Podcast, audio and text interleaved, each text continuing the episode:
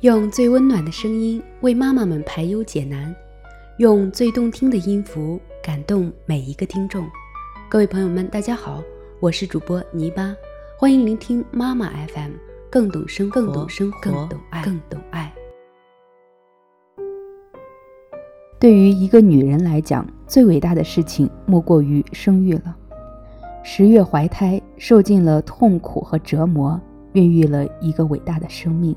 而今天节目当中，我们要为大家分享的这篇文章当中的丈夫，却哭诉他不想让自己的老婆那么伟大。接下来这一期节目当中，我们为大家分享一下这一篇来自教子有方的文章。办公室里，大家在讨论一则消息：德国一家公司成功通过孵化器培育出了一对婴儿。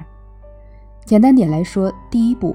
一对夫妻向科学家提供受精卵，向科学家描述了一下自己期望的婴儿的相貌。之后呢，夫妻俩该工作工作，该旅游旅游，什么怀孕忌口了、呕吐了、听胎心测胎动了等等等等，完全不用理会。第二步，科学家把受精卵放入精密的仪器当中培养，通过各种药物、营养液来模拟子宫的环境，维持胚胎发育。期间还可以按照客户的要求，通过激素的调节来改变婴儿的相貌，甚至是性别。第三步，时间一到，胎儿发育成熟，揭开培养的器皿盖子，捞出来就可以抱回家了。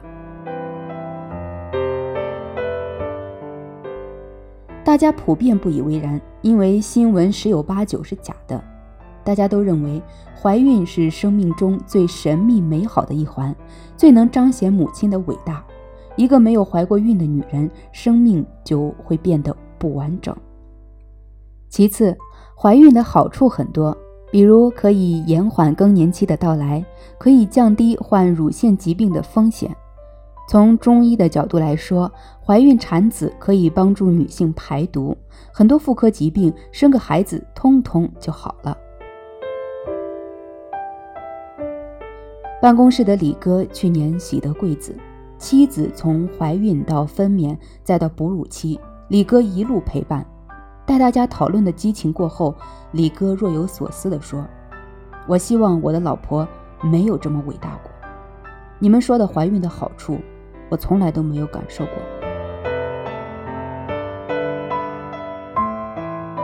老婆吃饭都很痛苦。”我老婆的人参反应是比较强烈的，才怀孕一个多月就吐个没完。清炒山药、宫爆鸡丁都是以前最爱吃的菜，怀孕以后闻见味儿就要吐。白天稍微好一点，晚上一吃完饭就吐。后来看中医，抓了几副中药，想见症状能缓解一点，结果一碗药往往不等喝完就吐出来了。醉酒后呕吐的难受滋味，你们都很清楚。可是，女人怀孕以后有一段时间是天天遭受这种滋味的。二，安稳觉是奢侈，因为呕吐，晚饭基本上吃不好，甚至是没法吃，所以常常半夜就饿醒了。饿醒了也不敢多吃，只能喝杯牛奶，吃点干果对付一下。到后来，就连睡觉姿势都成了困难。虽然买了孕妇枕头。但是大夏天的抱个枕头睡又热的不行。第三，体型一点都不美。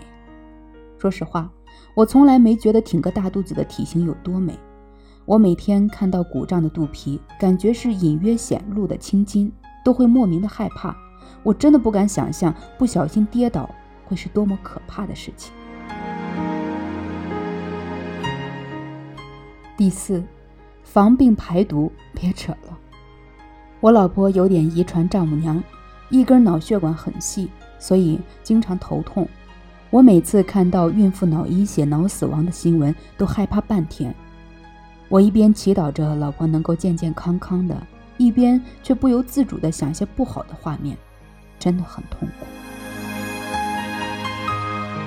听完李哥的絮叨，大家都尴尬地沉默了许久。几千年来，我们都在歌颂母亲的伟大，而现在我却觉得，是不是大家都被伟大蒙蔽了双眼，看不到伟大背后的生命危险呢？当一家人都在责备媳妇不生二胎时，是不是没有人记得媳妇当初的苦痛呢？如果可以，我也想让自己的老婆不那么伟大。看完今天的文章，突然想起了我的一个朋友怀孕时的情景。她是一个特别不矫情的姑娘，在学校里待到八个月份的时候，她老公才将她接回家去待产。从她发现怀孕到八月份回家待产的这个过程当中呢，我一直都是陪在她的身边的。因为她的身体基础非常的好，所以在这个过程当中没有太多的像呕吐呀等等的这些症状。只是偶尔受不了一些特殊的味道，曾经喜欢吃的东西变得不喜欢了而已。但是当后来慢慢的月份大了以后，确实也受过很多的苦，他的腿、脚还有胳膊等等都慢慢的肿起来，然后就是成晚成晚的睡不着觉。可能说起来很多人都不信，他每天是睡觉的时候需要爬上二层的那个架子床的。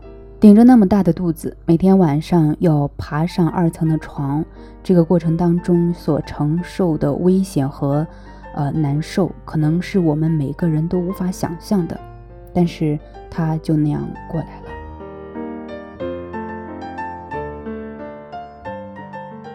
所以想起这一切，觉得女人确实真的很伟大，为了那个爱她的男人，愿意承受那么多的苦，那么多的痛。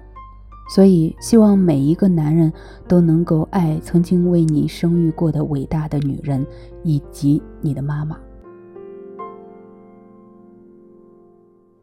好了，那我们今天的节目就先到这里结束了，感谢您的收听。如果我的节目能够带给你收获，希望你能够点赞、评论或者关注我。我是主播泥巴。妈妈 FM，感谢您的收听。如果您想聆听更多精彩节目，可以微信关注我们的公众号妈妈 FM，或者在各大电子市场搜索妈妈 FM APP 下载收听。我们下期节目再会。